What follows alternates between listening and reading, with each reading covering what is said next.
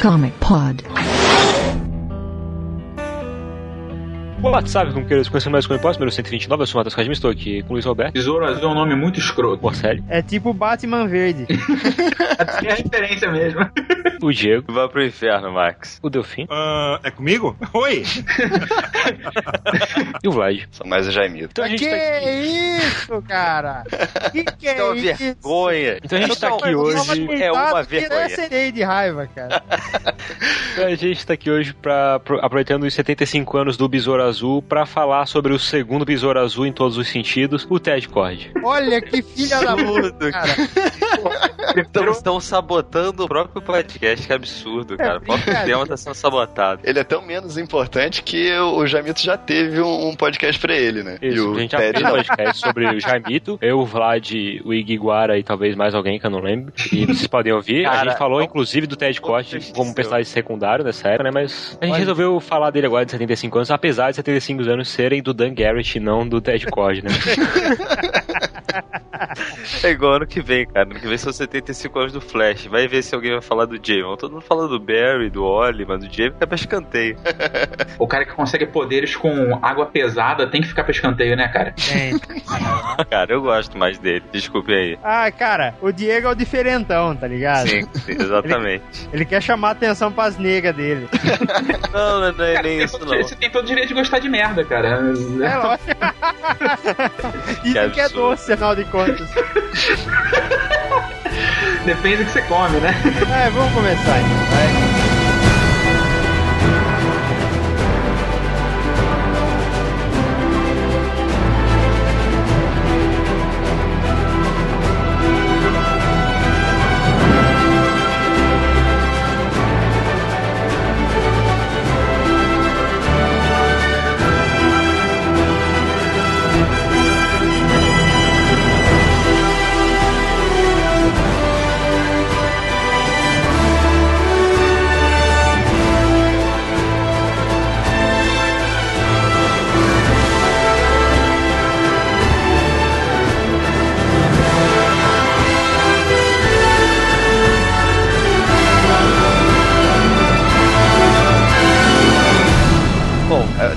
Objetivo principal aqui, mas vamos falar um pouquinho do Dan Garrett. Quero começar com uma polêmica. Vamos abrir com polêmica. é, é o seguinte, o Besouro Azul original, Dan Garrett, ele foi criado por um cara chamado Charles Nicholas. Acontece que o Charles Nicholas trabalhava junto com um cara, talvez vocês conheçam, o Sr. Will Eisner, Uhum. e dizem que o Will Eisner foi o verdadeiro criador do Dan Garrett e não o Charles Nicholas. Existe uma treta aí, nunca foi resolvido, de quem é realmente a criação do personagem. Porque o Will Eisner escrevia, o Charles Nicholas desenhava, mas às vezes eles trocavam, um troca-troca entre eles. Ah, é tipo Bill Finger e Bob Kane, né? É, mais ou menos isso. É mais ou menos isso. Tanto que muitas das primeiras histórias do Dan Garrett foram de fato escritas pelo, pelo mestre Will Eisner, né, cara? É, tanto que eh, na época que ele foi criado, outros conhecidos aí, vigilantes e heróis da Era de Ouro, eh, tinham publicações regulares, seja em revistas pulp ou até nas primeiras histórias em quadrinhos. Era o caso, por exemplo, do Besouro Verde. É, e assim como o Besouro Verde, o Besouro Azul ganhou um programa de rádio que durou pouco tempo, durou acho que uns seis meses só. É, mas ele, ele chegou a esse ponto, né? De ter um programa de rádio dele e tal, né? Era um personagem, assim, não muito popular, mas o suficiente pra já ser levado pra outras mídias logo de cara.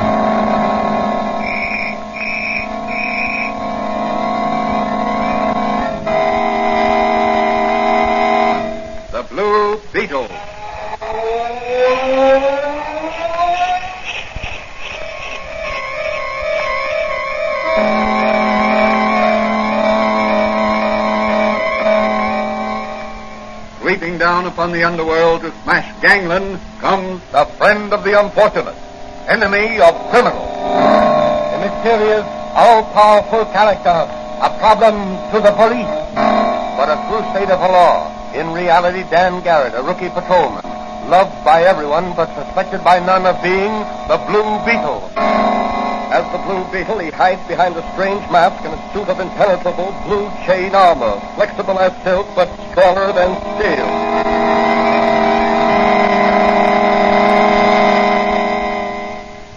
Today's episode of The Blue Beetle Tem umas coisas que eu dei uma lida, umas coisas mais obscuras que eu achei aqui. Porque, por exemplo, eu garanto pra vocês que nenhum de vocês sabe da existência do Americomics é, 3 de 1983. Ela é tipo um. Eu não sei direito quem, quem teve essa ideia, mas ela basicamente é a volta da morte do Besouro Azul original, usando o Ted como personagem. Lá em 83. O, o Marcelo, a revista do Besouro no, na DC foi, é de que ano? 86. Então, então deve ser na época que a DC ainda não tava com o direito do personagem, alguma coisa assim. Então, nessa revista, né, é a revista que eles fizeram uma parada pra ressuscitar o Dan Garrett. Hum, saquei. Uma entidade cósmica, alguma coisa assim, diz que ele tem que estar vivo e faz ele voltar à vida, e aí você tem os dois besouros juntos. Uma entidade chamada editor de publicação. Não, mas a, a ressurreição do Dan Garrett é tema recorrente, né, cara? Sim. Na, naquela série do, do Ted, da Charlton, a série do Ted, da DC, todas elas o, o, o Dan Garrett volta de algum jeito, né? É, essas primeiras histórias do Dan Garrett são, tem um fato curioso, porque não existia uma linha editorial a se seguir com o personagem. Então, às vezes, ele tinha superpoderes, e às vezes ele era só um vigilante, sabe? Não, não, não teve um período em que ele só teve superpoderes e um período em que ele foi um vigilante. Era tudo meio misturado, era um negócio meio esquisito. É, na, na primeira edição ele já tinha poderes, né? Mas depois eles somem, eles esquecem, sei lá. É, Mas ele bem não assim nasceu, mesmo. Ele não nasceu com os poderes, né? Ele tinha. Era tipo o Homem-Hora, né? Tomava uma parada lá, ficava bombado e depois ia, né? Isso, era um cara chamado Dr. Franz.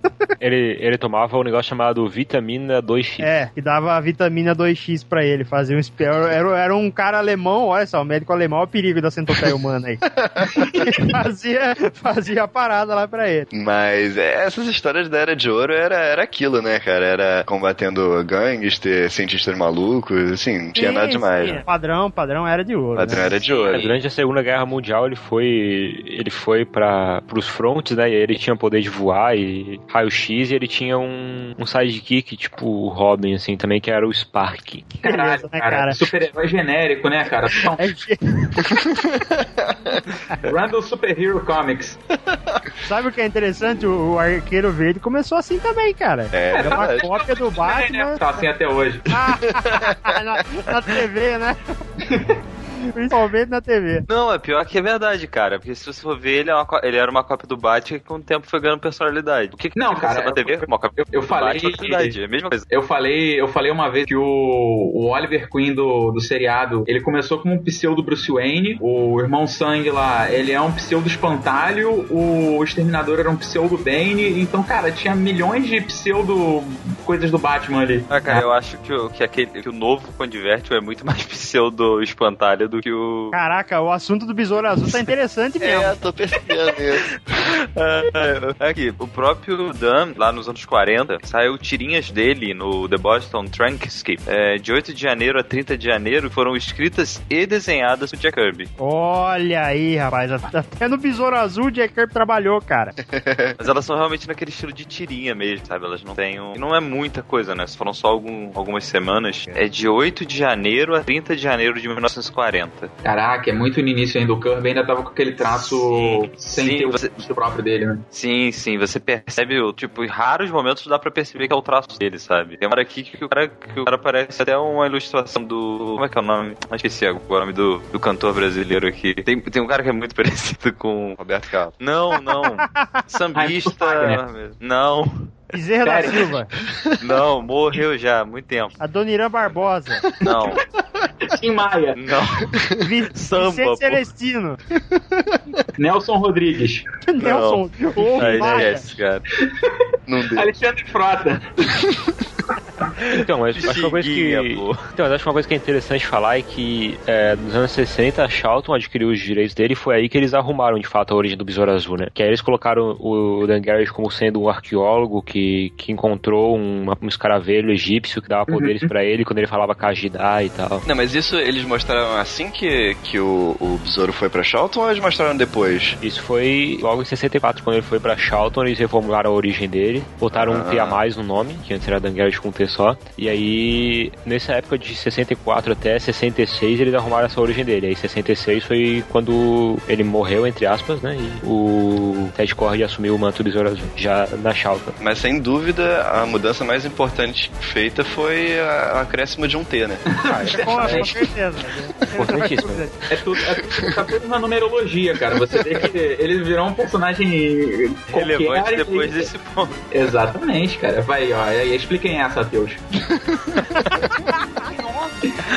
Não, mas vale, vale lembrar que o, o Felipe até começou a falar aí que ele só foi pra Charlton porque a Fox, que era a editora que ele era publicado antes, faliu e vendeu os direitos pra, pra outra editora, né? É, os direitos da Fox se espalharam em várias editoras. E Besouro Azul caiu no colo da Charlton. E a Charlton é um fato curioso, porque a gente pode até falar disso numa outra oportunidade melhor, mas a Charlton ela foi fundada por um cara que copiava material dos outros e foi preso. é verdade, não tô zoando não. Ele, ele fazia cópias de letras de música. demais, né? Ele, fa- ele fazia cópia de letra de música e publicava em livretinhos, assim, saía vendendo esses livretinhos. Aí ele foi preso. E, e na cadeia, com outro cara, ele teve a ideia de montar uma editora e fazer material original, pra não copiar dos outros. Aí fundou a Charlton, cara. Excelente, cara. Ah, o sonho americano, olha só. É, cara, o cara saiu da cadeia e montou uma empresa que depois foi comprada pela DC. Pô, tá bom, cara. E dizem que a cadeia não redime ninguém, né?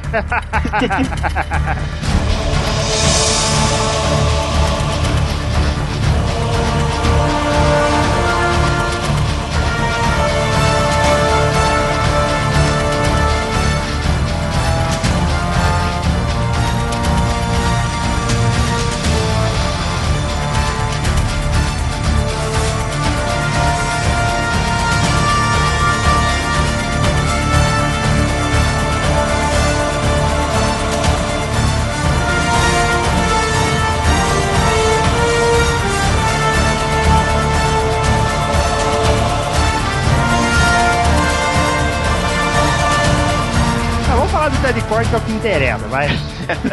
é pra isso que nós estamos aqui. Quando é que foi que a DC adquiriu a Charlton? A Charlton foi na década de 80, né? 83, eu acho, 84. E eles começaram a mostrar os personagens na Crise das Infinitas Terras. Né? É, mas o Ted Cord ele já era da época da Charlton ainda, não? Sim, sim. Sim, sim, ele teve a revista Ele foi própria dele lá. Shaolin. Né? Foi o volume 5, pelo que eu tô vendo aqui. ele Eles tiveram outros quatro volumes de histórias de Zoro Azul antes da, da dele em 67. Uhum. Ele, Ele foi criado pelo nosso apareceu- querido Steve Ditko. Steve Diz. Isso. E ele foi. Ele apareceu primeiro em quatro edições da revista do Questão. Questão não, do Capitão Atom. E aí essas historinhas de backup serviram pra apresentar o personagem. E interessante que depois na série dele, quem apareceu nos backups foi o Questão. Isso, é a mesma coisa, né? O mesmo estilo de você primeiro apresenta o personagem e depois coloca uma história em backup pra apresentar outra. Ah, isso é interessante, porque o Ted Cord e o Questão, eles têm um certo histórico, assim, né? Na própria revista dele, na DC, eles vão se encontrar de novo e tal, né? É, Depois tem aquela é, minissérie... Tanto é que em É. Watchmen, o, o Coruja e o Rorschach, eles são amigos próximos, né? E foram as inspirações pra criar os, os Ah, personagens do Watchmen, né? Que é o Alan. Moore. O próprio Hollis Mason, ele é claramente uma inspiração, até visual, do uniforme do, Dan- do, Dan Garrett. Exatamente. É, essa, essa origem do, do Ted é de 67, né? Isso, Isso. 67. Isso. E aí mostra, inclusive acho que não é na primeira edição que mostra que o Dan morreu, né? Não, é. Suspense, e aí só depois que revela Ah, mas eu acho que é logo na aconteceu. 2 ou na 3 que eles falam isso. Sim, sim, também não tem como ser muito, foram só cinco edições. E a Seis. sexta edição, não, a sexta edição nunca saiu, ela depois acabou, ela nunca foi vendida, né? Ela acabou saindo depois, o material acabou Ah, tá, tá. acabou aparecendo e o pessoal compilou e distribuiu. Mas ela Aparecendo, né? ofici- é, aparecendo. Muitas aspas aí, né? O pessoal da Romênia adquiriu os direitos da, dessa Ah, sexta edição. E aí essa sexta edição apareceu uns anos depois, toda em preto e branco, sem coloração. Vou conversar com meu fornecedor lá na Romênia, ver se ele me arranca essa. O, o interessante é que é 67, né? A Charlton veio na, na onda da DC de reformulação de personagens pra Era de Prata, né? Nessa época já tinha aparecido o, Opa! o Barry Allen, o, Uhum. o Hal Jordan e tal, e aí a Charlton resolveu fazer a mesma coisa com, com o seu personagem, né? O Besouro Azul, e, e trouxe o Ted pra assumir o lugar do Dan Garrett. né? Uhum. Agora, uma, uma coisa interessante sobre essa fase dele na Charlton é uma questão de abordagem. Porque a gente conhece muito o Ted daquela coisa cômica da Liga da Justiça né? Sim. E no caso dessa série original dele, era o completo oposto disso. Ele era um cara bem sisudo, né? Era um combatente do crime bem assertivo, né? Vamos dizer assim. Uhum. Inclusive, É. uma, das, uma das decepções que eu tive quando peguei a revista pra ler foi essa, porque eu tava esperando ver o Ted Ford da Liga Cômica, que eu costumei a ver quando era moleque. E aí eu vi um, um vigilante, um cara tentando combater o crime como se deve, pondo aí em muitas aspas, né? Vamos dizer, levando a sério a coisa, e eu fiquei um pouco decepcionado. Não é que a história seja ruim, mas eu fiquei um pouco decepcionado porque a expectativa que eu pus foi equivocada. E diferente do, do Dan Garrett, né, o Ted não tinha poderes nenhum. E ele era um herói totalmente tecnológico. Ele era um cientista e tal, e aí ele tinha uma nave, que é o Besouro, que até continuou na DC e tudo. Essa porra não é um besouro nem, que nem na China, né, cara? É. Pois é, né, Muito cara? estranho, cara. Ela só foi virar um besouro na DC mesmo. É, essa primeira versão dela é muito bizarra. Que falta que o Google faz, né? O cara pensa, como é que é um besouro? Ah, não sei. O que, que deve ser próximo a um besouro? Ah, desenha qualquer bicho aí. O cara viu uma monte que desenhou. Ele é um sapo, né? É, tá mais pra sapo mesmo. com né? Um seis bicho pernas. esquisito pra caralho, cara. Agora, engraçado é você perceber que com isso você consegue entender melhor porque que, como é que é o uniforme, de onde é que veio a inspiração do uniforme do Ted, né? Se você for olhar, ela bate certinho com o desenho que forma o besouro do peitoral dele, né? É, é a mesma figura bizarra que aparece na. Ah, verdade. É, é, é. A primeira edição se chama Besouro Azul Incomoda os Lulas. Olha aí, já, já nas eleições aí, temática. Excelente, cara. Um adendo fantástico. Super sintonizada, né? Mas, mas o, in- o interessante é que é, eles mostram depois, na edição 3, sei lá, mostra que o Dan Garrett morreu lá na, nessa ilha, pago lá, que ele foi investigar, o, o Ted foi investigar o tio dele, que era um cientista maluco, não sei o quê, e aí levou o Dan Garrett a tiracolo, que era um amigo da faculdade e tudo, e aí lá... Não, era aluno dele, ele era aluno Era. Aluno dele. É, então, eles eram amigos de faculdade, né? Era, era professor dele. E aí lá ele, eles enfrentam uns robôs gigantes que o tio criou. E aí o, o Dan Garrett revela, né? Que é o Besouro Azul. E ele acaba morrendo. E aí, quando ele tá morrendo, ele é, fala pro Ted continuar o legado, né? Do Besouro Azul. Agora, essa edição aqui, ela saiu antes da origem do Lanterna Verde ou depois do Hal Jordan? Depois. Depois. Porque a cena que ele tá entregando o besouro pro Ted é muito parecida com a do Abinsu mandando o relógio pro Hal Jordan. Não, é, é. É, mu- é muito inspirado na, na DC essa, essa origem do, do Ted. Afinal, a gente tá falando de um cara que tinha. O dono da editora era um plagiador safado, né? Exato. Você espera o quê? o cara foi até pra cadeia por isso? O que, que você quer do cara? Mas o que eu ia dizer é que essa origem, ela foi quase que completamente reutilizada quando o, o Besouro foi pra DC, né? Eles só mudaram alguns detalhes, tipo, o, o Dan, ele não, não pede pro Ted continuar o legado. O Ted que decide seguir o legado do Besouro Azul, né? Uhum. Mas é basicamente a mesma coisa. Cara, a nave do Besouro Azul não. devia ser muito desconfortável. Se vocês verem, tem uma, tem uma parte que, tá- que ele tá construindo, e tipo, ele tá em pé do lado e ela é praticamente da altura dele, assim, sabe? Do tamanho dele. ele devia ficar muito premilando. Agora tem uma, tem uma coisa interessante, né? Porque esse pedaço dessa edição é mostrado no oitavo episódio da primeira temporada do The Brave and the Bold. Ela mostra a cena do Ted com o, com o Dan morrendo nos braços dele e ele. Essa passagem de legado, que é o mesmo episódio em que mostra a morte do Ted no, nesse universo do Brave the Bold. Eu não lembrava disso. Interessante. Bom, mas aí a Charlton faliu, a DC comprou aquela história toda, e aí? Isso, é, é aí. Agora sim o negócio vai ficar bom. Ou não, né? Ou não. Eu tô pra dizer que eu acho essa fase dele na Charlton muito melhor do que o que viria na série mensal dele da DC. cara. Cara, É, bom só fica lá em 2000 e pouco, quando o Jair... Quando vão matar ele. Não, Ah, é triste, cara. A melhor história do cara é justamente a história da morte dele. é, 2006, pra ser mais preciso. Foi a primeira vez que deram um escritor decente pra cuidar do cara. E É. matam ele, né? Puta que pariu. Tanto que as, as histórias que vem depois, né, da viagem no tempo, são excelentes com ele. Que aí o pessoal sabia o que escrever. É, É, que escroto, né, cara? você fala É tipo você dar um prêmio pra alguém depois que a pessoa morreu, né? Grandes merda.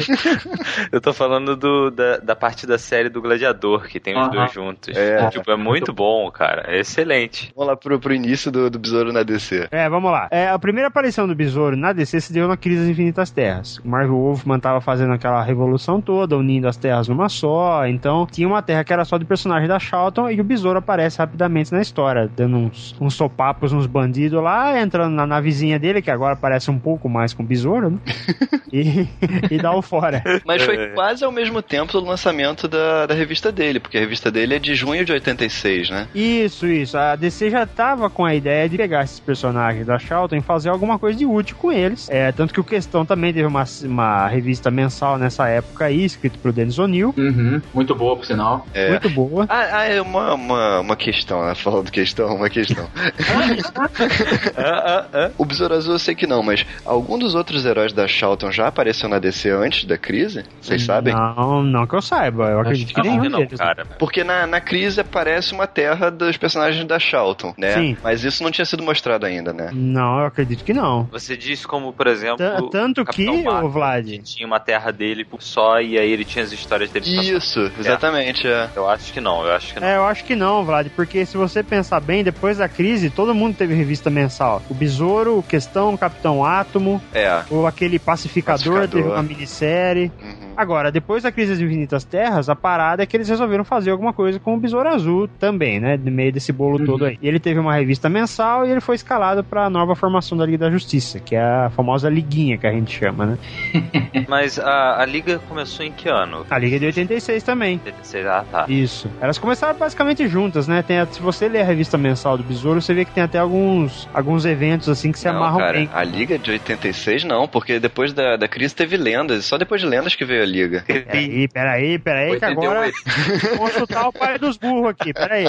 Peraí. Ah, só um adendo eu achei aqui nos meus arquivos Olha, vendidos. foi criado em 87, rapaz. Ah, tá. É. Eu achei a Mr. Man que tem a estreia do Besouro Azul. Achou o quê? A Mr. Man, que é a, a Mr. Man Comics da Fox, que tem a estreia do Besouro Azul. Ah, sim. Traduzido em português. Caraca, Cara, escanzeiro safado, né, cara? cara. ela, ela tá, ela tá na, naquela listagem de quadrinhos que estão com. que já estão. Já podem ser, é, inclusive, renegociados e vendidos se você imprimir em casa e vender, não tem problema nenhum. Como é que chama? Pirataria. Não. Domínio público. Imagem. Não, é que ele já, ele já. Ah, estão em domínio público. A história já tá em domínio público. Certo. Beleza. Bom, Mas, é, mas a gente tava falando isso porque a revista do Besouro, ela começou paralelo à crise, aí depois, quando acabou a crise, teve o, o crossover com lendas, e aí depois que ele entrou pra Liga, né, que já lá pro meio da, da revista dele começa a aparecer os personagens da Liga, do meio pro final, né, ele aparece a- a- os personagens da Liga de vez em quando, mas quando a revista começou ele não era da Liga ainda. Ah, certo, é verdade, tem razão. É, e a- o objetivo da revista era basicamente tentar criar um universo pra ele, né? Ele vai ganhar uma namorada, vai mostrar ele cuidando das empresas Cord, né? Que ele é, ó, é, é bem um Batman mesmo, né? Ele é um empresário, assim. Só que ele é um cara mais mão na massa, assim, diferente do Batman, né? Ele é tipo um, é tipo um Batman com um, um Homem de Ferro, que o cara ele sabe mexer na parada, Isso. só que. Isso, exatamente. Isso, é porque ele, é- ele é bem Homem-Aranha mais também. científico. Ele tem um pouco É, de ele é bem Homem-Aranha também. científico. Tem, tem, tem um pouco de Homem-Aranha também. é. Até Ah, tem por pouco- motivos Porra, ele foi criado pelo Steve Ditko, é claro que ele tem um pouco. cara. Essa coisa que você falou da namorada, tudo isso ele já tinha antes, né? A DC só reintroduziu tudo isso de forma extremamente prolixa nos textos do, do Len Wayne. Pois é, cara, entregaram a revista pro Len Wayne que, assim, eu, eu acho, assim, eu, eu gosto da, da linha que a revista segue, mas é meio maçante, de fato, mas se você pegar, assim, um, um compilado, olhar só as figuras e tal, aí é, Olhar Criança ainda sem, sem ser alfabetizada, ela faz isso, né? Ela deve curtir esse tipo de. Não, mas não, mas falando sério. Porque tem, tem, tem, tem umas linhas interessantes. Ele, ele cruza várias histórias, assim. Ele tá contando a história. As histórias dele normalmente é, seguem duas edições, é de duas em duas edições, mas tem outras histórias que vão se cruzando ali. Ele vai contando um pouquinho a cada edição e aí depois isso vai virar uma história maior. Assim, é bem interessante a forma como ele, como ele amarra as, as narrativas. O problema é que ele escrevia demais, né, cara? Você leu uma edição, parece que você leu cinco, cara. É muito texto. Não, eu tava, tava falando com o Marcelo e falei, pô, em uma edição tem mais texto do que todas as seis edições da, da, da Charlton. Caraca, cara. É texto demais. É texto, texto, texto, texto. Mas tem, tem hora que você não consegue ver o quadrinho de tanto balão. E uma, uma- um problema que eles tiveram foi que o Besouro Azul não tinha inimigos, né? Eles usaram aquele, aqueles Madmen lá que apareceram na, na Charlton, né? Mas. A tradução que tem aqui no meu scan, inclusive, é excelente. O Morcelli vai adorar. Os lunáticos. é realmente um bom nome. Mas, assim, fora isso, ele teve que enfrentar outros heróis, né? Outros vilões, aliás, vilões de outros heróis, né? Como o Doutor Akimia, né? Vilão do Flash. O, o Cronos também é, é bem interessante a, a aparição do Cronos, porque. É, a história do Cronos é maneira. Durante várias edições vai mostrando assim de vez em quando a secretária lá da, das indústria Cord sendo ameaçada pelo tio pra roubar as paradas lá que ele inventava e tudo. E aí hum, nove edições depois, sei lá, vai mostrar que esse tio era o Cronos, né? Uhum. Então é, é bem interessante essa, essa construção. E o embate deles é uma mó viagem, né, cara? O, o Cronos faz um negócio lá que absorve Chicago pra 200 milhões de anos atrás. Vai parar na era pré-histórica lá. É a maior viagem. É uma viagem mesmo. o Cronos é é um vilão com design caprichado, né, cara? Não, ele é ridículo, cara. O cara que tem um relógio na testa, cara, porra. Mas, mas é, é um vilão muito, muito subutilizado, né, cara? Ele tem um potencial muito grande. Sim, com certeza. Ah, então, não, tem, Agora, tem o que me entristece na, na, na leitura da- das histórias do Len Wein é que ele tenta colocar algum humor e não consegue, cara. Isso é muito triste, cara. Mas vem que não tem. É muito triste. Mas o Cronos foi melhor trabalhado naquela época depois de Zero Hora. Sim, sim, sim. Eu, eu gosto dessa fase do Cronos. É, na, naquela revista do, do, do novo Electron, do Ryan Choi, ele é um personagem legal, ele, a participação dele é boa. E depois na série do Gladiador Dourado também. Sim, sim. Eu gosto dele no desenho da Liga. É, é. Ah, é verdade. Opa, bem Ah, lembrado, é aquele episódio que eles voltam pro Velho Oeste, é com ele, não é? Ou Isso. maluco? É com ele, é com É, ele. Nossa, É, aquele- mas é aqueles, que. aqueles, é, é, aqueles episódios são muito bons. É, mas é porque é o Cronos, mas é um Cronos meio. Nerfado. É o Cronos, mas é um Cronos meio mudado, né? É. Ele tá meio nerfado, tá mais fraco, não é como falar. Nerfado. Eu não Você conheço essa ouviu esse expressão. termo? Ne- Nerfado. é, jo- jogaram aqueles dardinhos de plástico nele, grudou. Que porra, Não, é. cara. é A palavra termo, do né? dia é nerfado. Ah, eu É, entendi. meus, amigos, que é meus amigos que me ensinaram isso, que é termo de game, que É, quando esse é você termo de, tem de- É quando diminui o poder de alguma coisa. isso, você É, nerfa. eu, eu parei no Mario Kart pro Super Nintendo. Eu também, cara. Eu não sei o que vocês estão falando, não, velho. Então, mas Cara, sabe que eles não- nerfaram o Mario Dourado no meta atual, né? Hã? Foi tipo Caraca, que aconteceu? Que? Tô boiando, cara. Eu não serei Mario, que não, língua cara. é essa, cara? Parangariru Timiwaro. Não, Parangarico de Himihuaru. Ah, é, Timiwaro, exatamente. Agora, sobre essa questão dele não ter vilões, isso é até justificável, porque ele só teve cinco, e se você contar que não saiu seis edições, e mesmo assim, cada edição saía com. Era um vilão diferente em cada edição, né? Então, é, é realmente difícil ele ter uma galeria muito grande com tão pouco tempo de desenvolvimento, né? Uhum. É, pois é. É, é difícil você supor o que que tava na cabeça do, do Len Wein quando ele tava escrevendo essa revista da DC, né, cara? Porque, tipo, beleza, vai dar uma revista mensal personagem, tem que dar um universo pra ele, tem que ter bons coadjuvantes, bons vilões e tal. Mas, eh, justamente por ele ter enfrentado, na sua maioria, vilões de outros personagens, fica a impressão de que parece que não houve um esforço pra pra realmente criar uma galeria, né, pra ele, né? Um negócio meio, meio esquisito, né? É, na, na primeira história eles apresentam um vilão novo, mas também é tão pífio que não dá nem pra contar. Ué. né? O, o É, ele- punho de fogo, né? É, é muito ridículo, assim, né, cara? E, e durante a construção das duas primeiras edições, você vai vendo o surgimento daquele robozão, o, o Carapax. Sim, isso é, isso é interessante. Também é outra dessas histórias que, que ele vai construindo aos poucos, que é um cara que, que foi lá pra, pra Ilha Pago, lá onde o Dan Garrett morreu, né, investigar, e aí ele acaba descobrindo lá a base do, do tio do Ted, que tinha esse robozão, e ele se funde com o robô e vira o vilão do, do Ted. Acho que é o único vilão interessante que criam pra série, né? Pois é, ele é tão interessante que ele acabou sendo reciclado com o Jaimito depois. Sério, eu nem lembro disso.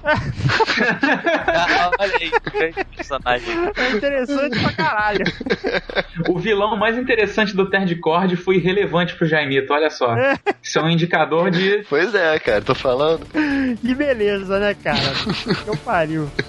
Mas esse vilão é curioso na, na fase do Ted, porque o Len Wein faz uma coisa que, que eu achei legal pra revista como um todo, que é fechar um ciclo. Porque se ela. Se a publicação começou com ele, né, dando origem a esse vilão, ela termina com um grande embate entre os dois, né? Uhum. Dois anos depois, a revista vai fechar com os dois caindo na porrada épica lá. É bem interessante isso. É, é. E tem o negócio do pai dele, né? Porque o, o Ted assumiu as empresas do, a- a- do pai, né? O, o Thomas, Thomas Cord, ele. É, Thomas Cord Thomas Wayne, né? coincidência, cara, coincidência. É. E o pai dele era um ricaço, bom vivan, que perdeu o interesse em criar, em cuidar da empresa depois que a mãe dele, do Ted, morreu e tudo mais. Ted até fala em várias edições que ele pegou que o pai dele largou da empresa e transformou no império, né? É. Mas graças à dupla identidade dele como super-herói, ele começa a ficar meio desleixado ah, no quesito profissional. Então a Mel, que é a ex-namorada dele agora, já no final da revista, ela chama o pai dele de volta pra poder, na teoria, pôr ordem na casa. É, mas eu fiquei com a impressão de que essa volta do pai dele foi meio que pra fechar a revista. É. Eu achei meio, meio corrido isso. Foi, foi bem corrido, com certeza. Porque ele chega lá e depois tem, tem a luta contra esse robô, Carapax, e aí as empresas são destruídas, o besouro é destruído e acaba a revista. Eu acho que foi meio pra, pra dar um fechamento, assim, destruir tudo e acabar, né? Aham, com certeza. É, a revista até acaba de um jeito bem estranho, né? Tipo, beleza, ele destrói o robô, é, a empresa acaba vindo abaixo, porque o, ro- robô e o, e o besouro destroem tudo, né? Pois é. E, e o pai dele, ah, e aí, quem vai reconstruir? Ah, reconstrói você e tal. E ele pega e vai embora e acaba a história, sabe? É um negócio meio. Um final meio amargo, assim, né? Um negócio meio estranho. né? Millennium, essa, essa terminou em Millennium também, não? Não, não, Millennium foi Foi um pouquinho, pouquinho um antes. pouquinho antes do final. Porque Besouro, o, o Besouro, o Gladiador Dourado terminou exatamente em Millennium, né? E também foi meio assim, o final meio, meio, ah, perdi tudo, não tenho mais nada e... é, isso é um negócio bem, bem curioso, porque o, o Gladiador Dourado ele foi apresentado na Liga Internacional e foi criado pelo Dan Jurgens para ter uma revista mensal dele. E os dois chegaram a ter revistas mensais saindo, né, meio que ao mesmo tempo aí, cada uma com a sua numeração. Mas é, é, é- é curioso que eles sejam personagens tão ligados um ao outro, mas as revistas dele nunca se, se- nunca deu tempo de se encontrar, né? É, pelo contrário, né? O, o parceiro do Besouro que aparecia em muitas edições era o Questão. Sim. sim. sim. É, até trazendo o histórico da Charlton deles, né? É, pois Que a é. gente falou anteriormente. Agora, uma coisa que a fez gente- feeling na revista dele na Charlton, né? E aí agora. Aham, exato. Uma coisa que o Morcelli falou, que né, a DC é, quis colocar tanto o Questão quanto o Besouro nessas séries e tudo mais, e é por isso que o Alan Moore não pôde usar eles no, no que viria a ser o Watchmen, né? Ele teve que fazer Uhum. análogos dos personagens e criar cada um, cada um deles, né? Que É, aí, um fato caso, virou- interessante sobre o Watchmen é que naquele curta-metragem estrelado pelo Hollis Manson, que tem no, no- acho que no Blu-ray ou no sim, DVD sim, do Watchmen, é, é o Under the Hood, né? Sobre o é, Capô. Aparece uma revista em quadrinhos do, do, do Besouro. Besouro. lá. É, bem, bem interessante mesmo. É. Eu, eu achei muito bem feita a parada, ficou muito legal. É, aquele, aquele curta é bem fodão mesmo. É, se você, ouvinte, tiver um pouco de, de suspensão de descrença, você pode ver esse curta como uma história do Dan Garrett na TV.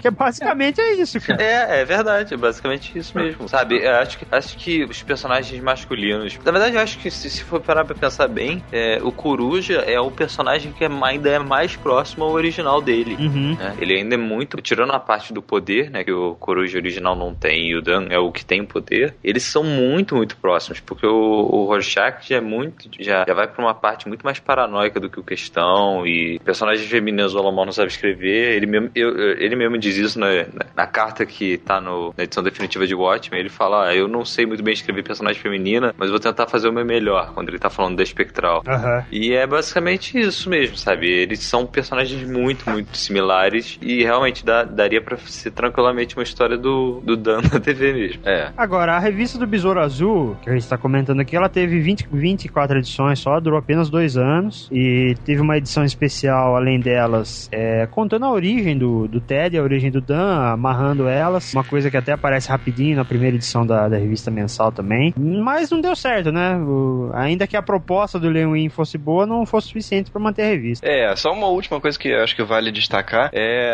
a ressurreição do Dan Garrett, né? Lá, na, lá pra edição 18, mais ou menos, o Dan Garrett é ressuscitado pelo. é, é meio bizarro, isso é a entidade que, que possui os cara velho ressuscita ele e tal. E aí depois ele acaba morrendo de novo. Caraca, velho. Qual o sentido disso, né? Mas, mas tinha, tinha um objetivo? Não, não tinha objetivo Não, nenhum, tinha, né? tinha. Não, o pra- objetivo era fazer o. TED. Não, era fazer o, o, o TED. Deus, cara. o objetivo era fazer o TED assumir o escaravelho, né? Pra essa Aham. entidade poder controlar ele também. Mas. Mas isso, isso é interessante porque depois, lá no, quando vem o Jaimito, é, é dito que esse escaravelho era uma parada alienígena e aí esse, esse negócio da entidade é completamente esquecido, né? É, então, porque a lembrança que eu tinha desses caras velhos era que era um negócio alienígena, mas tinha esse negócio místico também, né? É, isso foi É, um retcon, na verdade. místico. O original era mística, depois teve um É. retcon. Ah, rapaz. Por isso, que eu, por isso que eu acho legal a versão do. De novo, puxando, né, meu desenho favorito, do Bravos Destemidos, que mostra que o Scaravelli meio que tem uma consciência, sabe? E é mais ou menos essa seria, Mas a- o teoricamente, essa. também tem uma consciência. Então, mas a consciência dele, nele, é- ela dá um ar meio místico no desenho, sabe? Tem uma hora que, ele, que ela- a consciência para e começa a conversar com o Jaime, e aí é, é bem interessante. Daria pra puxar daí, que é essa consciência que conseguiu fazer o Dan ressuscitar. É, até dava pra amarrar, mas ninguém quis ter o trabalho. né? Nobody cares. Olharam, né? Falaram, hum, que merda, não vamos esquecer isso. tipo assim, ah, não, não. É, mas na série do Jaimito, quando eles colocaram que é uma parada alienígena, eles aproveitaram pra explicar por que o Forge não ganhava poderes com, com a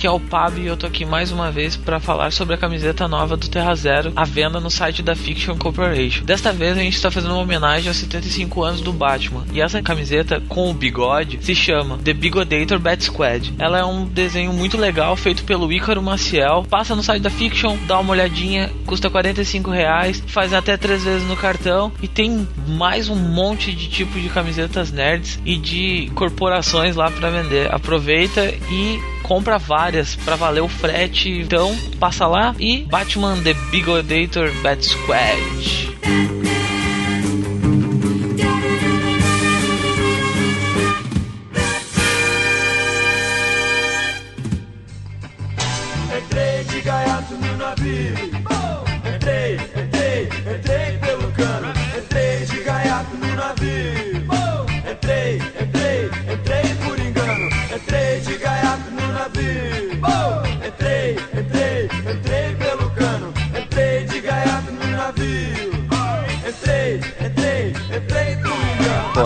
Final da revista dele, ele segue só na revista da Liga, né? Isso, isso. Ele permanece anos na revista da Liga, que inacreditavelmente eles conseguiram manter essa formação por anos sendo publicada, né, cara?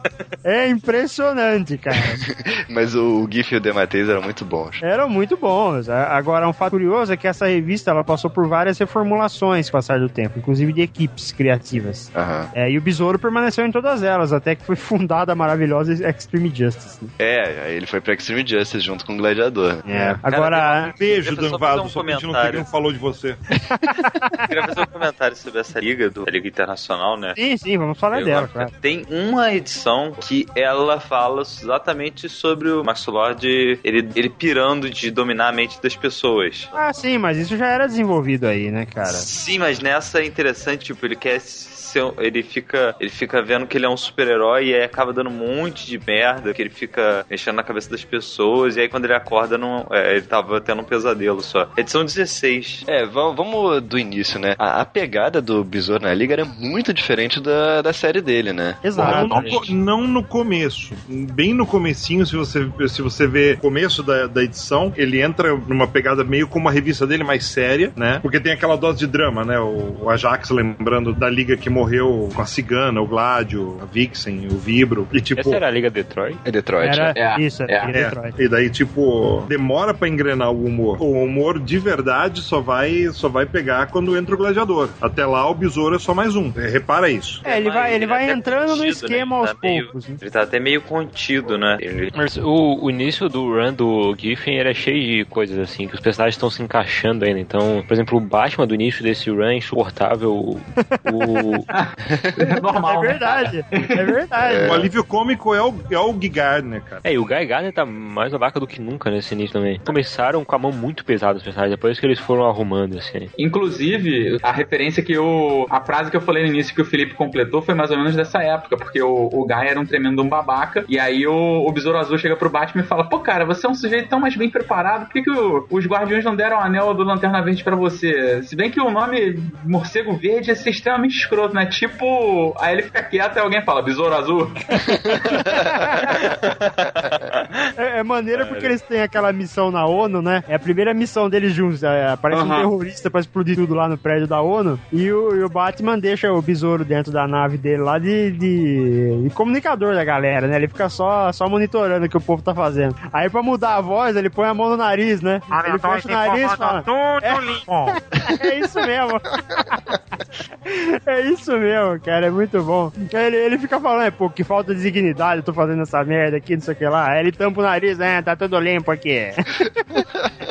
É muito bom, né, cara? Uma revista hoje não faz uma parada dessa com a gente, né? Rir de uma parada. Não, não faz, cara, não faz. Mas, cara, muito do crédito da, da graça disso aí tem que ir pro JP Martins, velho. É verdade. A, a tradução dele era muito boa, cara. É, ler essa fase da liga traduzida é muito mais engraçado do que ler no original. Pô, com certeza, cara, é hilário, velho. O Shazam falando de acho, cara.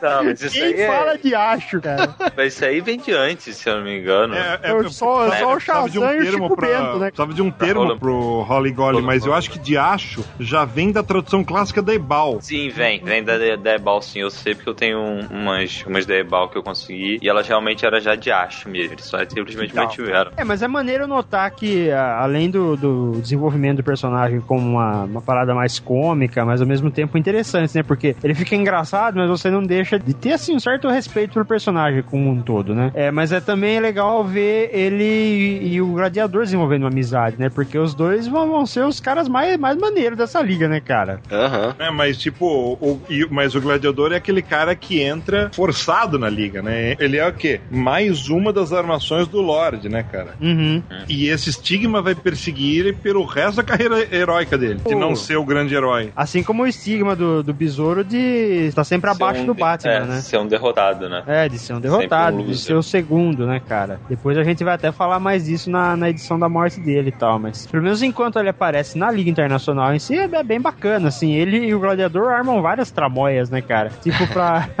pra, pra pros- uma tramóia pros caras ficarem ricos e tal. Muito baderneiro, cara. É muito bom. E tem uma edição muito clássica que aí acho que o Giffen e o, e o Dematei já tinham saído. Eu não lembro de quem que é o autor. Acho que é o John Ostrander que escreveu, mas é uma história engraçada. Que é aquela historinha que o besouro tá gordo e ele precisa emagrecer. Essa história é muito boa, cara. É quem muito quem boa, treina cara. ele é o. Qual é o nome daquele cara? General Glória. Isso, General Glória. Ele tá com, a, tá com uma pancinha, né? Aí. É, Ele tá com aquela puta pança de, de tiozão cervejeiro, né, cara? Aí, aí ele vai no médico, pô, você tem que me- maneirar nas calorias, tem que tomar mais água, eu aí não lembro sei o que dessa. Tô tentando lembrar quando que eu li. Isso saiu, Ele- isso, isso saiu aqui no Brasil, acho que em Liga da Justiça e Batman, não foi? Isso, Liga da, Liga da Justiça e Batman número 2. É essa edição. E ele, e ele vai fazer um treinamento, né? Ele começa a mudar a alimentação dele, não sei o que lá e tal. Ele vai fazer um treinamento com o General Glória. Aí, o- aí o General Glória fala: agora você vai experimentar a, a- como é que é? Calistenia de guerra do General Glória. ele faz uma, faz todos os exercícios muito loucos lá. O besouro não consegue fazer nada, né? Com aquela pança dele. Essa edição é muito boa mesmo, cara. É muito maneiro, cara. Ele só começa a emagrecer quando o doutor fala pra ele que o homem emagrece mais rápido que a mulher. Aí ele faz uma aposta com a poderosa e ele começa a emagrecer mais que ela e fica puta. Muito bom. Mas, mas, tipo, o Besouro e o, e o Gladiador, nesse run maravilhoso da Liga, é, eles, o, o bacana são os vilões patéticos que eles enfrentam, né? Tipo, a, a, a gangue da injustiça, o poderoso Liga da Justi- Tem a Liga da poder- Justiça Antártica também. Sim, sim, que, que viraram... é maravilhosa. O, poder- o poderoso Tortolini, que pra mim é, o, é a epítome do herói ridículo. E ele derrota a liga, não esqueçamos disso.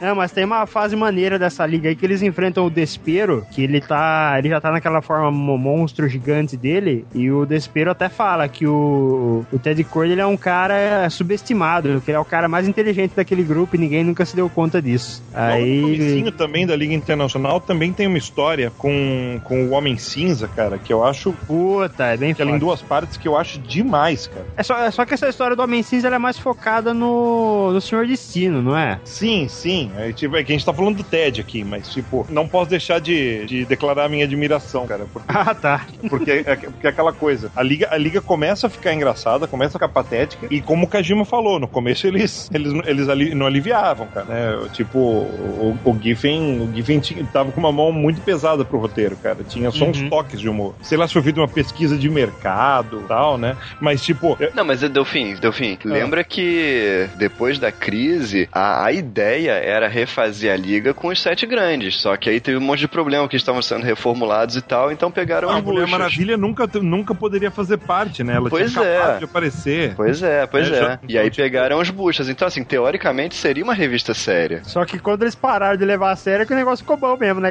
É, pois é. Cara, eu acho que não demora muito pra ela perder a seriedade, não, sabe? Não, não demora não, cara. Não, o quê? Duas edições? Em duas edições Ah, a seriedade máximo, aí- é, no máximo uma meia dúzia, porque veja, se você pegar a primeira edição, já Não, começa cara, a aparecer todo mundo lá, né? Quando entra o gladiador. Realmente, quando entra o gladiador na terceira, tipo, dali, dali pra frente eu já acho que começa É, quando entra o gladiador, aí, aí descamba de vez mesmo. né? É porque ele entra no final do segundo, no final da terceira, não é? Não, é um pouco mais pra frente disso. Porque no Não, arco tô- da ONU, no arco da ONU ele não aparece ainda. É depois. Não, ele aparece na edição número 4. É, aí, ó, é no final do arco da ONU. Porque nesse Ah. começo aí, eles estavam todos sendo teletransportados pra caverna lá. E tava o Guy Gardner achando que ia ser o líder da bagaça, né? Cara, Aí Pô, eles isso- começam a, dar um porrada arco, um no é só a outro. edição. qual é a edição do soco do Batman? É a primeira. Não, não é a primeira, é mais pra frente. Acho que é a primeira, cara. Esse soco é emblemático, né, cara? Sim, o Brave the Bull também fez referência a ele no episódio que tem o Batman com as lanternas verdes. É, não, e o, e o Ted Cord com o Gladiador era praticamente uma torcida, né, cara? A hora que o Guy Gardner levou um soco, é, porra, Brasil tetracampeão.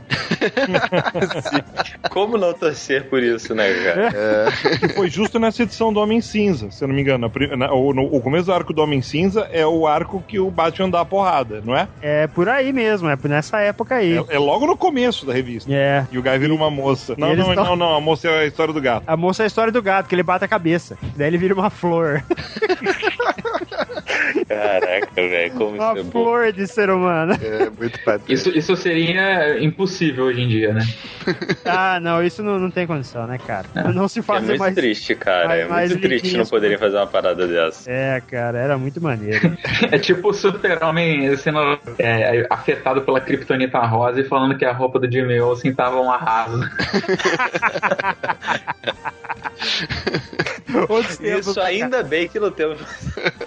Outros tempos, cara, outros tempos. Agora, na fase da Liga da Justiça Internacional, o, o Ted Cord, eu eu não lembro, ele não tem um relacionamento com, com a Fogo, né? Mas eles eh, rolava uma, uma tensão sexual entre eles, né? Até Ah, porque a com a Fogo era fogo bem... rolava tensão sexual É, com todo mundo, né, cara? É. Todo Tô sem mundo, né? querer dizer, mas a fogo era fogo.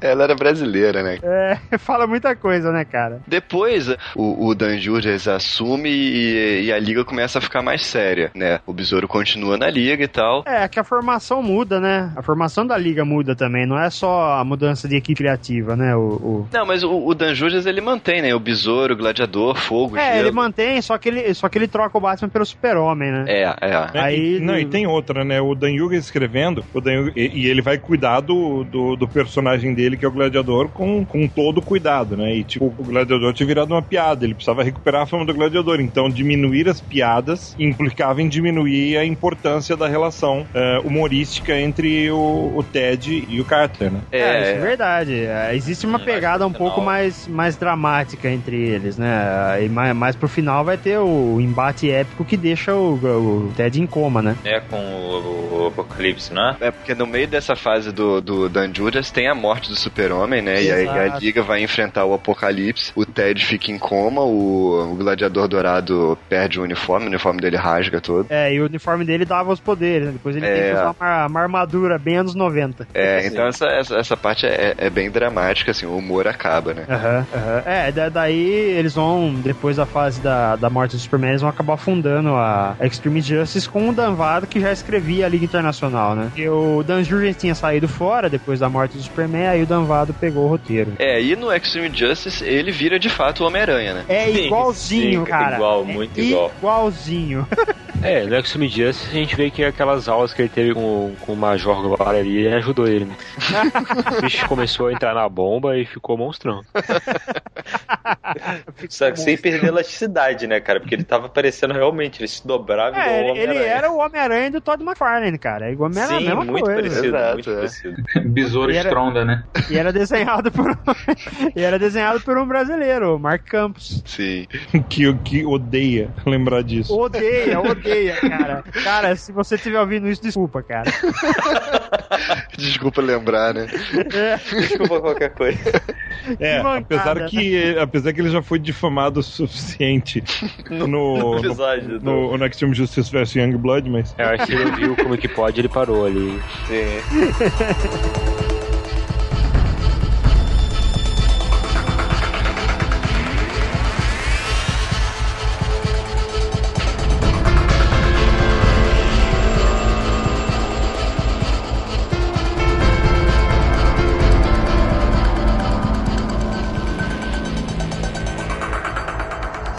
partir da Extreme Justice, depois que a revista se encerra, aí o Ted ele dá uma desaparecida, né? Eu lembro que teve algumas revistas dos anos 90 em que ele aparecia assim brevemente, tipo, por exemplo, a revista mensal do Asa Noturna, ou a revista mensal do Robin, que o Chuck Dixon, que escrevia as duas, dava um jeito de colocar ele ali de vez em quando. E foi quando ele começou a, a ter uma certa admiração pelo Oráculo, porque o Ted, a- além de ser um cientista, ele também era hacker, então ele acabou conhecendo a, a Oráculo nesse, nesse meio virtual aí. Assim, ele tinha uma admiração que ele realmente gostava dela, né? E a, e a Bárbara era mais no. É a velha história, né? A mina só quer ser amiga do cara, e o cara. É friendzone total, né? O Ted Cord era o senhor friendzone. Então, é, eventualmente eles se encontrariam, até na revista da Birds of Prey, que também era escrito pelo Chuck Dixon. É, Ele depois financiou na. por um- ele financiou as aves rapina por um tempo, não financiou? Financiou as Aves Rapina por um tempo, isso aparece na fase da Gil Simone. Mas assim, o Ted Cord ele acabou totalmente subutilizado, né? Porque ele teve uma revista mensal que durou muito pouco, depois ele teve uma fase na Liga da Justiça em que ele foi transformado em piada, depois teve uma fase mais séria, mas que daí deixou o cara em coma, depois ele virou uma cópia do Homem-Aranha, quer dizer,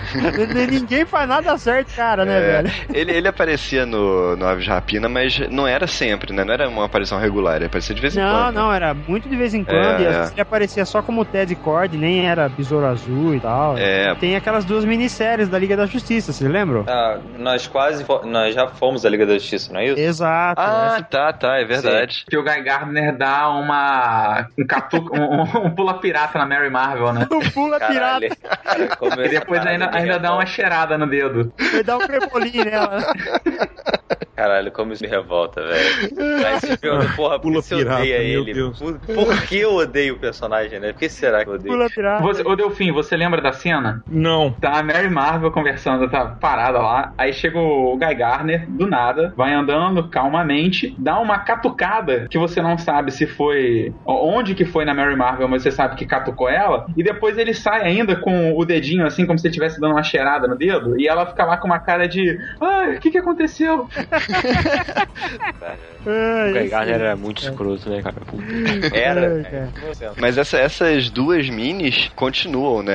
Na, na mesma pegada da, da Liga Internacional. Mas, assim, é, eu não acho elas grandes coisas, não. Elas são muito inferiores à, à Liga. Ação, eles tentaram resgatar todo aquele espírito, né? Das piadinhas, a, a formação da liga é a mesma daquela época, só não tem o Batman, né? Tem toda que um. É, é meio que uma coisa nostálgica, assim, né? Mais, mais pra você relembrar aqueles bons momentos do que propriamente fazer algo novo e tal. Acho que a única coisa realmente nova é que alguns uniformes aqui mudaram, como o do próprio O do, Ted, do, né? do besouro, né? Tá. É, o É do Besouro horrível tá, tá, tá. Pô, eu curto, cara. O É, eu uniforme achei escuro assim, legal, acho- cara. É. Eu só, eu só bacana. vi ele. Será? eu Se, se iluminasse essa parte azul mais clara, ia ficar tipo esse uniforme Strong dos 952.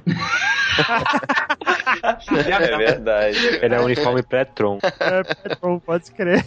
Mas ele só usou esse uniforme nessa, nessa revista, né? Ou ele usou alguma outra Foi, vez? foi só, foi só nessa revista. Provavelmente o na... colorista que errou as cores. Não, não, é uma possibilidade também, Eu cara. acho que não, cara.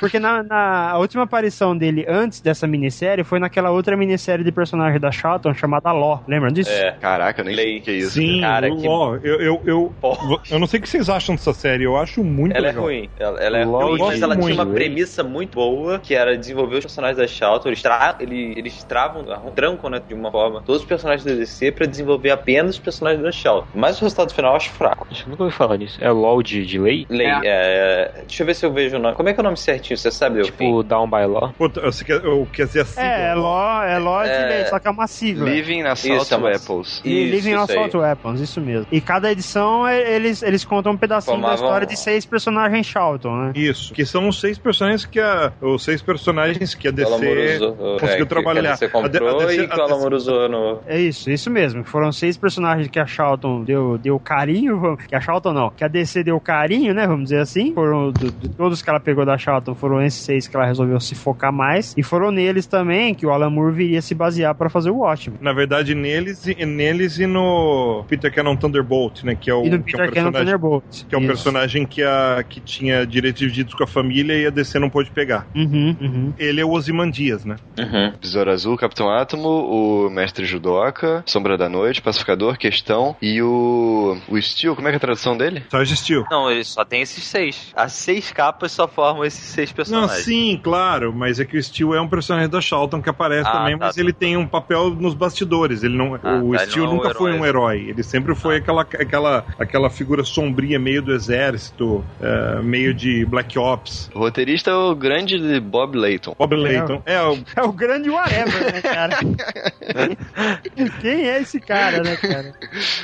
Porque ele ficou é, nove anos no limbo, né? Porque Extreme Justice acaba em 96 e, e a morte dele foi em 2005. Nesse tempo todo ele não apareceu regularmente em lugar nenhum, né? Não, Exato. até, até 2005, quando eu vi ele morrer lá na, na crise infinita. Infinita Isso, ou regressiva. Contagem regressiva pra crise Isso, infinita. na contagem regressiva, eu achei que ele estava aposentado nessa época, mas eles nunca chegaram a aposentar ele oficialmente. Não. é, Não, não. E, e ele era, e ele era tipo, vi- virou nesse meio tempo aquilo que acontece quando as pessoas, sei lá, estão fora do mercado mesmo, tipo, uma- um pouco uma piada, outra parte, tipo, uma pessoa pra quem não se deve dar atenção, sabe? É, Uhum. tanto, que, tanto que o que acontece com o Batman depois da morte do, do, do Ted é, aquele, é quase um sentimento de culpa, né? Sim, é, verdade. bem, bem lembrado, é Na verdade. verdade, a, a história da morte dele, ela é. Ela tem até uma própria autocrítica do que aconteceu com o personagem, né? Uhum, É, com certeza. ela- ela- cara, como é bem, como é bem trabalhada essa história, né? Eles pegaram todo o sentimento que não daria pra ver no- nos estilos que, de desenvolvimento que o personagem teve e Uhum. mostrando que pô, ele era um cara que, gost, que gostava de uma diversão, de uma coisa assim, uma coisa meio descompromissada, mas que, pô, ele tinha sentimentos também, ele também se preocupava com as pessoas, ele não fazia aquilo por. Ele não era um super-herói por qualquer coisa, ele tinha os motivos dele, né? E que ele se sentia mal de estar sempre sendo jogado pro lado, jogado pra escanteio pelos, pelos erros ou acertos que ele cometeu na vida, né? Não é nessa história que eles falam que ele era mais inteligente que o Batman? Ou era Sim, é nessa história. Não, não, é nessa história mesmo. É, e foi, foi o que eu tinha falado antes, né? O Despero já tinha falado isso, que ele era um cara muito subestimado, né? Eles tinham um gênio na equipe e ninguém se dava conta disso, né? É a arma que ele criou, é uma parada sensacional. Você nunca viu o Batman usar uma parada tão foda igual a arma dele, né? Que é a arma que não mata, ela só atordou o cara. É, ele tinha várias dessas É sacadas a tecnológicas. Stan Gun, né? Isso. Isso, exatamente. Como é que funcionava essa arma mesmo? Ah, era uma, era uma arma de luz que, que atordoava as pessoas. É tipo, Sim. é Tipo tipo um de phaser de né? Jornada nas Estrelas. É, Aham. tipo um taser como a gente tem hoje em dia. Aham. Que é basicamente uma arma que não mata. tipo um taser, mas você não toma um choque, né? É, aí Essa você não do encostar ar, na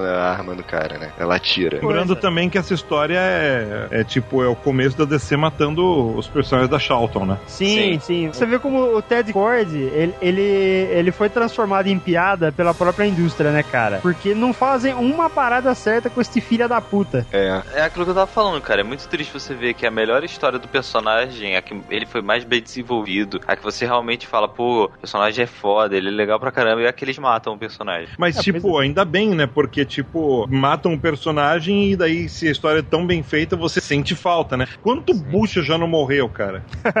Enquanto o Bush já não morreu, mas por que, que só as pessoas. As, o que as pessoas normalmente sentem mais falta justamente ele, né? Ele é muito querido por causa dessas, de- É, mas dessa é- história. A morte É. dele gerou uma comoção, né, cara? Sim. Exatamente, né, cara? Ninguém sentia falta dele antes dele morrer. Uhum. E aí mas, ele é, mas é morre- assim que funciona, né? Você só, você só sente falta quando você perde. Exato, exato. Quanto- quantos casos de pessoas que eu já ouvi falando disso? Ah, tal pessoa da minha família morreu e aí só depois que eu fui dar valor, essas coisas. Mesma coisa, sabe? O personagem, as pessoas só foram perceber o potencial dele justamente quando ele morreu. O que é uma parada até muito legal para o universo dos quadrinhos, né? Porque você vê quantos personagens estão abandonados, estão ao léu e o pessoal nem dá atenção, nem dá valor, justamente por causa desse tipo de coisa, porque não são bem tratados, por assim dizer. É, o Ted é um caso clássico de personagem maltratado, né, cara? Por todo esse histórico que a gente fez até agora, pô, tá na cara que ninguém soube fazer uma coisa decente com o puto do personagem, né, cara? Pois é. Olha só, a gente tá falando da morte do, do Ted, vamos desenvolver essa história, porque se ela é a melhor história do Ted, a gente tem que falar dela, né? É, uma coisa interessante é que ela faz parte do que a DC planejou para a Crise Infinita, já até foi falado aqui no Comic Pod sobre o evento e tudo mais, é, e ela é uma edição importante não só por mostrar a morte do Ted de uma forma muito dramática, muito interessante, mas também porque pegou os profissionais mais fodas que a DC tinha naquela época, né, cara? Veja só, a revista foi escrita pelo Jeff Jones, pelo Greg Hu e pelo Judd Winnick. Na época, os caras eram considerados, porra, a nata da parada, né? E nos desenhos tem o Rex Morales, Ed Benes, Jesus Saiz, Ivan Reis e Phil Jimenez. Porra, só É. tem nego foda aí, cara. Você pegou, tipo assim, o melhor que a editora tinha a oferecer em todos os campos e colocou pra fazer essa história. E aí saiu o Pois que é, saiu. cara. Pois é, se eu comparar isso com o Bob Layton.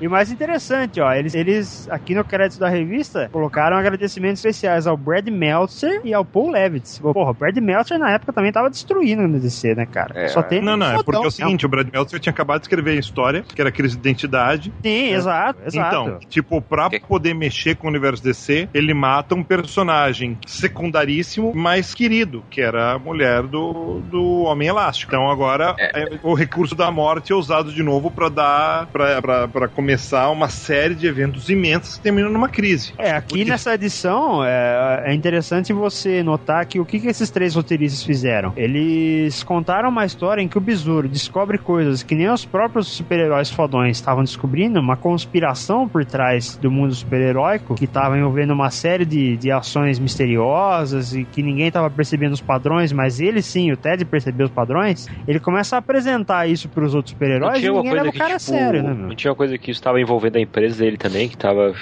tava Sim, a empresa sim, dele ele estava tava sendo usada, estava sendo usada para fazer serviço sujo, né? E aí eu lembro É. que ele vai, tipo, pedir ajuda pra todos os heróis e ninguém liga pra ele. É, ninguém liga dá pra bola pra ele, né? Ele é o cara, Cara, da Liga é- Cômica. Ninguém leva ele a sério. Exato, e, e uma coisa que eu acho muito foda nessa revista é que o Jones, o Ruka e o Winnick, eles conseguem fazer todo um retrospecto dessas coisas mais legais que a gente citou dele até agora. Ele relembra do momento em que ele lutou com o Despero, que o Despero falou que ele era um cara muito foda, que ninguém dava valor pra isso, da primeira vez que a Liga da Justiça Internacional se formou, do quanto ele curte a Bárbara, ele encontra a Bárbara no meio da história, eles come- começam a pesquisar juntos sobre o negócio, ele encontra o Michael, o Maxwell Lord, ele vai passando por tudo, né, cara? Ele- até o Batman na Batcaverna, ele, ele enfrenta o cara e, o Batman não, não, não dá o valor devido pro cara, né, meu? Muito foda. É, Ou seja, você tá dizendo que você só precisa ler essa edição pra ver tudo que tem de bom do Besouro Azul.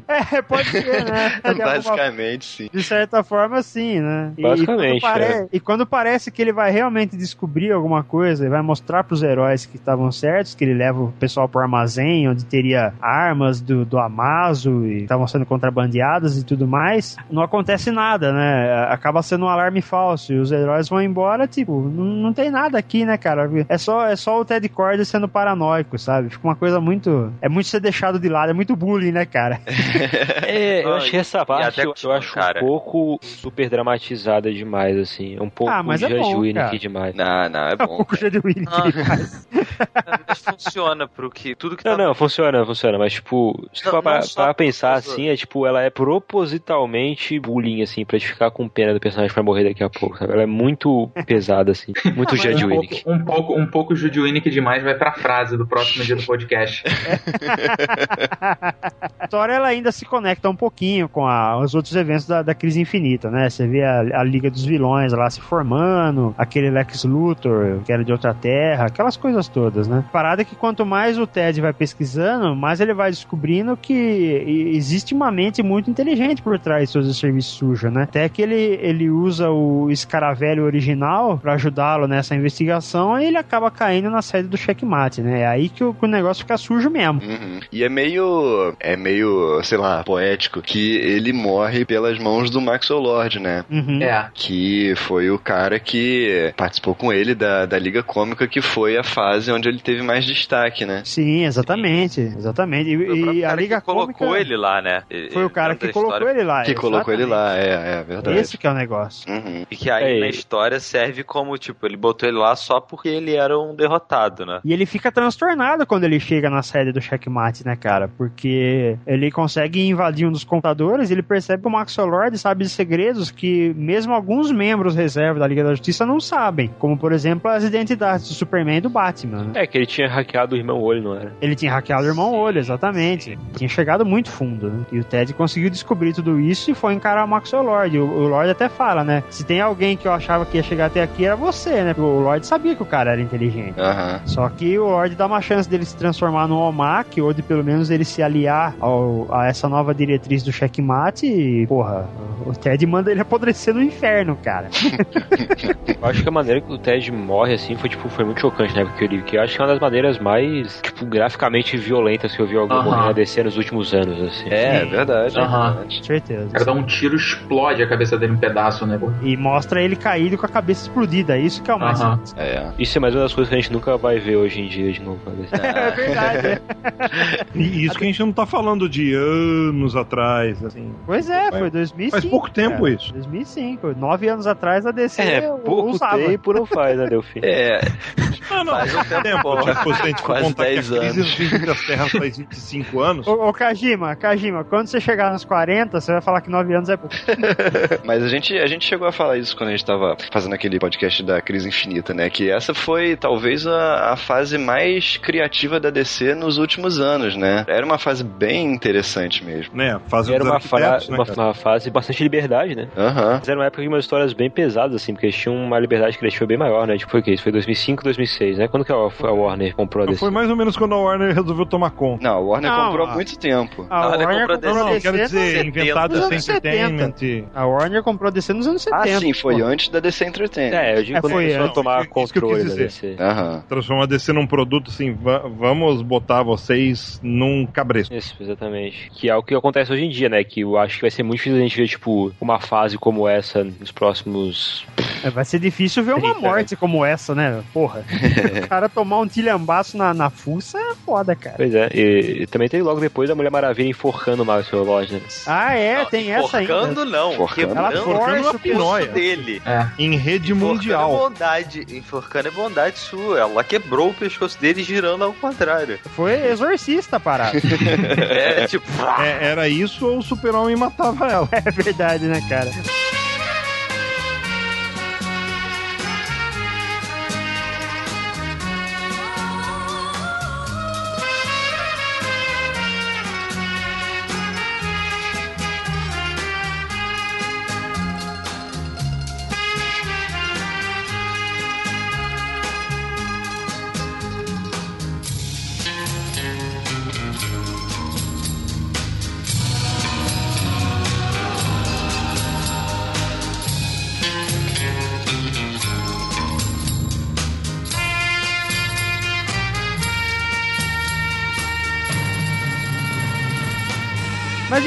Ted, depois dessa morte, ele viria a ter algumas aparições em viagens no tempo, numa história que a gente vai comentar agora, que acabou se tornando um, clássico na, na carreira dos dois, dele e do Gladiador Dourado, que é a história Blue and Gold, que é escrita pelo Jeff Jones para a revista mensal do Gladiador Dourado, e saiu em 2008 2009. É uma história em que o Gladiador decide que ele vai voltar no tempo para deixar o Ted vivo, impedir que ele morra. Na verdade, não é nem exatamente isso, né? Ele tá puto porque ele quer. Ele quer salvar o Ted, né? O. Ai meu Deus, Deus, como é que é o nome do, do que viaja com ele? Como é que é o nome? Hip Hunter. Hip Hunter? Isso, o Hunter fala, não, não dá, é um ponto fixo no tempo que não dá pra mexer. E, inclusive, pra dar essa lição, ele manda ele salvar a Bárbara Gordon, né? É, E essa aí- história é muito e aí, tensa. E aí, tipo, é é uma história foda, porque ele vai e tenta parar o Coringa e vai várias, várias. Não, ele tentou várias vezes, cara. É. Sim, essa história, inclusive, vai puxar outras histórias lá na frente, mas ele não consegue, e aí o Rick fala: olha, eu queria provar pra você que não dá pra resolver. E aí, Cara, de essa repente. história é muito aparece- dia da marmota, cara. É. É dia da marmota, isso Completamente, mesmo. cara, completamente. Isso, isso é Jeff Jones? É Jeff Isso Jones. é. Jeff Jones? Aí ele tá puto resignado, né? Que realmente, pô, não dá, vai dar pra mexer. Aí chega o Besouro Negro com o Dan Garrett e o, o Jaimito falando que eles vão salvar o Ted. E aí começa esse ar. Aham. É muito bom isso, cara. Esse arco é excelente, cara. É excelente. Porque além de mostrar um mega encontro maneiro entre os dois, também mostra todas as consequências de você mexer num evento que não deve ser, ser mudado, né? Um ponto fixo no Lógico. passado. É muito foda, cara. E, e você tem um, um- um renascimento. um- um- se você achava que o, que o Maxwell Lord tava mal, né? Você tem uma visão muito pior do Maxwell Lord, né? Sim, sim, o Jones explora muito esse, esse lado do Maxwell manipulador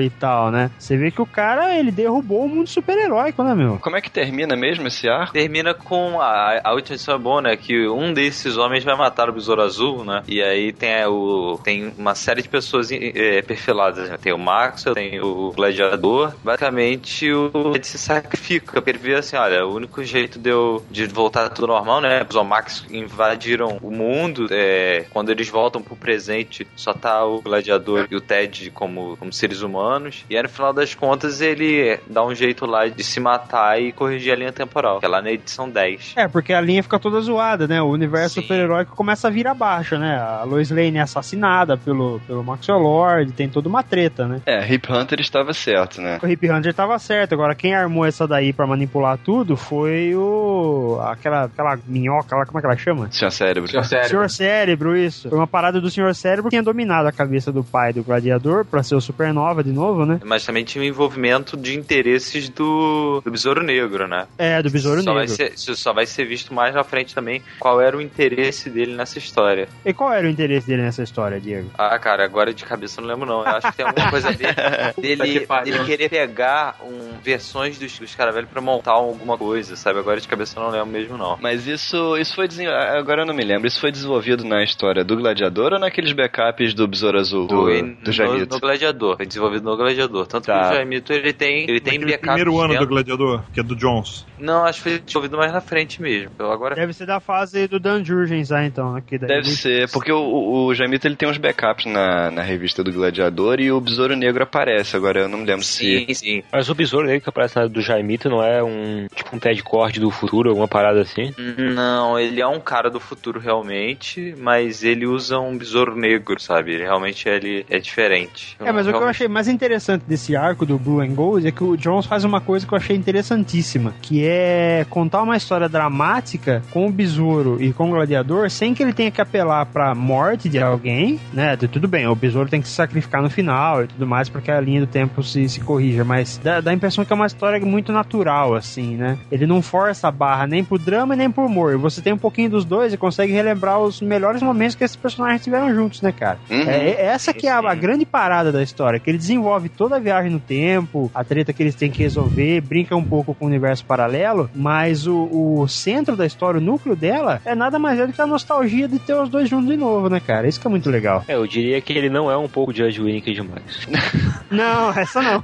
Não, mas o, o Jones, ele tem esse negócio de, de, de trazer a nostalgia pra história de um, de um jeito legal, assim, na maioria das vezes, né? Sim, Ah, essa é meio que a especialidade dele, né? É, com certeza. essa é uma história onde isso funciona muito bem. Bom, Ted Acho Cord. acabou, né? Não, falta uma, falta uma coisinha aqui. Ah, falta a fase do mais Ted Cord depois da morte. Que nós temos aí a, a aparição caprichada dele na Blackest Night, Ah, como um zumbizão. depois tem o Dia Foi Mais Claro. essa? Foi qual edição É, eu não lembro, cara. Não lembro que edição que ele apareceu. Eu lembro que ele apareceu e era outra- muito tosco. Não, tem uma outra que eu inclusive mandei pra vocês a lista, que é aqui o gladiador volta no tempo e tem uma aventura com, com o Ted ainda vivo. Que é aquela história escrita pelo Giffen, né? Isso, pelo the Matrix. Ah, rapaz. Começa na 32. Aonde isso? É, é no- na série do Gladiador. É na 32 que começa. É 34. É 30, não, na- na- é, eles começam na 32, mas eu não sei qual, qual que entra o Ted, não. Que o, o Ted ele vira um camundongo, um ratinho, uma coisa assim, cara, muito bom. É, depois ele vai, ele vai ser citado, na verdade ele vira até um mote é, para aquela minissérie que saiu da Liga da Justiça, é, no dia mais claro, né, com a Liga da Justiça Internacional, que daí o Maxwell Lord tinha convencido o mundo inteiro que o Ted tinha cometido suicídio, né, teve toda aquela parada, e o Gladiador entra num quest pra, pra que as memórias das pessoas sejam recuperadas, né, e elas se lembram do que Geração realmente Perdida? aconteceu. Geração Isso, Perdida, Geração isso, Perdida, é esse Perdida. mesmo. Isso, Geração Perdida é a única coisa boa de Brightest Day, inclusive. É, é exato. E ela é muito boa, por sinal. E nos 952 ele já foi citado, né? A- não, ele apareceu, ele apareceu como Apareceu? Apareceu no final de Da Forever Vilania Eterna. Vilania Eterna. Mas ele aparece como Ted Cord. Aparece como Ted Kord com uma camisa com um besouro azul no, é, no peito. Ah, É verdade. Só que desenhado pelo. ah, como é que é o nome dele? David David Finch. Finch. É, o que é triste. Ah, eu tô vendo o desenho aqui. Ele, ele tá tipo um Peter Parker mesmo, né, cara? Tá bem parecido com o Peter Parker. É, mas o. Peter Parker que nos 952 é eternamente agradecido ao Luthor, né? Exato. Eu tô vendo o Ted Cord aqui dos 952, mas ele, ele tá bem diferente, né? Sim, bem Sim, mais. sim. Bem mais novo. Não, não, ele é um moleque revoltos que ainda não tinha nem começado a trabalhar ainda, ele é só um moleque. Sim. Bem Bill Gates. Bill Gates no início de carreira, isso que eu falar. É. Cara. Ele liga um pouco com aquela parada que a origem fala de leve, né? De que é, ele pegou a empresa do pai destruída e começou a trabalhar em cima disso, né? Uhum. Só que aí, por enquanto, ele ainda não é o Besouro Azul. E a gente não pode esquecer, tipo, é, o, o canto de- do cisne do Ted Acho que tá longe de acabar, porque a gente tem a Terra 4 ainda, né? E, e na Terra 4 é a Terra da Charlton. E no próximo número do Multiverse, que vocês já devem estar se deliciando com ele, Ted Cord tá aparecendo como o, o Besouro Azul nessa Terra que é muito parecida com a Terra do Watchmen, né? Que é um é meio que um, uma homenagem barra provocação do Grant Morrison ao Watchmen, né? E tanto que tá anunciado que o Ted Cord vai ter uma pegada meio meio Night Owl, né? Meio coruja. Então, é, vamos torcemos para ser uma nova interpretação e, e pode ser um novo caminho, né? Pode ser um novo início pro, pro Ted mesmo, né? É, pro próprio universo de personagens. E na, uma das capas variantes aparece Sildão e todas as versões originais dos personagens da Charlton. Isso se o mundo não acabar até lá, né? Porque vai que o Peter Cannon Thunderbolt jogue um alienígena no meio de Nova York. Não, isso é, é muito legal, mas eu, eu duvido que vai ser continuado depois, cara. É, mas tipo, lança as bases pro universo, né? É. É, nas animações a gente tem. Tem o que do, do Ted? Tem o Bravo Destemido, que ele é um personagem recorrente. Fala o nome do negócio em inglês, Bravo e Bravo, Bravo Destemido. Bravo. Ah, Batman, os Bravos e Destemidos ou Batman, The Brave and the Bold. Ah, Então, em Young Justice, o Besouro Azul é o, é o melhor, no caso, né? É o Jaimito. Só que tem uns flashbacks que mostram como o Ted Cord morreu, né? Que, tipo, a empresa dele foi sabotada, explodiu e tal. E aí o Jaimito encontrou esse cara velho na rua e depois aparece uma, um holograma dele lá no cemitério. É, X. é, tem isso. Agora, é, é, eu não vi o Brave and the Bold, mas no Brave and the Bold não era o Jaimito que aparecia também? Ele aparece também, até O Jaimito é protagonista do. Brave and the Bold, Sim, praticamente. sim, ele aparece, inclusive na abertura, aparece um. É, tem os dois besouros? Tem, tem os três, cara. Nossa. Já apareceu o Dan, o Dan chega a aparecer mesmo, sabe? É, mas o, o que acontece no Brave and the Bold, inclusive tem a, a parte assim que o, que o Batman fala, ah, o antigo dono dos caras velhos deve, antes de você deve ter morrido. Aí o, o Jamito olha pra ele assim com uma cara de preocupado e falou, aí ele completa, ou se aposentado, né? Porque ah, o. Mas é muito bom, cara. É o É, mas o Jamito e o Ted episódio. poderiam coexistir tranquilamente. Porque Sim, o Ted tranquilamente. Cord não usa, não usa os caras velhos mesmo. Sim. sim, é verdade. Mas aí o, o desenho mostra a morte dele, mostra uma hora que o, que o gladiador volta no tempo pra tentar ajudar o Ted Cord a vencer aqueles os, os lunáticos, né, de acordo com a tradução Aham. que a gente viu. Ah, e aí ele acaba fazendo uma merda e os lunáticos continuam vivos, em vez de serem derrotados pelo Batman logo depois. Aí ele tem que voltar no tempo e corrigir a cagada junto com o Ted. E tipo, os episódios são é um colado no outro, sabe? O, o final desse episódio linka com o episódio que o Batman vai, vai com o Ted, onde o Ted morre. É, é bem legal, cara. Eu adoro. Eu adoro realmente o, o Brave and the Bold. É, e pra fechar, vale citar que o Ted aparece em Smallville. Nossa, essa é pra fechar mesmo, cara. Olha, fica uma recomendação aqui pra quem gosta do Besouro Azul, independente de qual versão do Besouro Azul você goste. The Blue Beetle Companion. É um livro que analisa todos os besouros, besouros azuis, as empresas que, que os criaram, qual foi a, a situação em que elas estavam quando eles criaram o personagem personagem, o que, que aconteceu depois, como cada personagem se desenvolveu. É muito maneiro esse livro, tem na Amazon, é baratinho, vale a pena. É, e apoia o projeto do Catarse, do Morcelli, do livro do Besouro Azul. Pô, mas agora que você falou que eu me toquei, né, cara? Cada empresa criou um besouro, porque o Dan é da Fox, o Ted é da Charlton e o Jaimito é da DC. Exato, cada uma criou um personagem, é isso mesmo. Olha aí.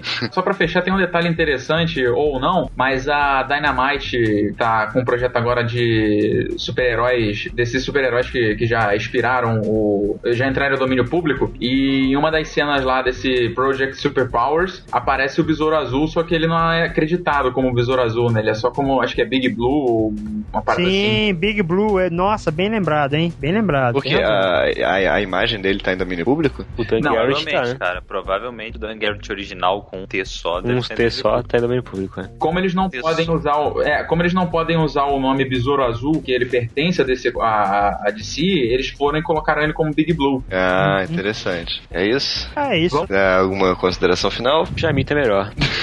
só, só na sua cabeça. E na dublagem. É, cara. E Besouro Azul continua sendo um nome muito escroto, mesmo personagem sendo da hora. Então é isso, esse não pode ficar por aqui. Se vocês quiserem ouvir um podcast sobre o melhor Besouro Azul, ouçam como pode 102 e até quinzena que vem. Que absurdo. É uma... Assistam Batman The Brave and the Bold. E veja um personagem morrer na morte do Ted Cord. E comprem showcase com todo o run, o primeiro run do Ted Cord. Que é Meu bem Deus, teve mais, teve mais merchan em 30 segundos de programa do que no programa todo. É verdade, tô impressionado, cara. Falou. Beijos. Tchau.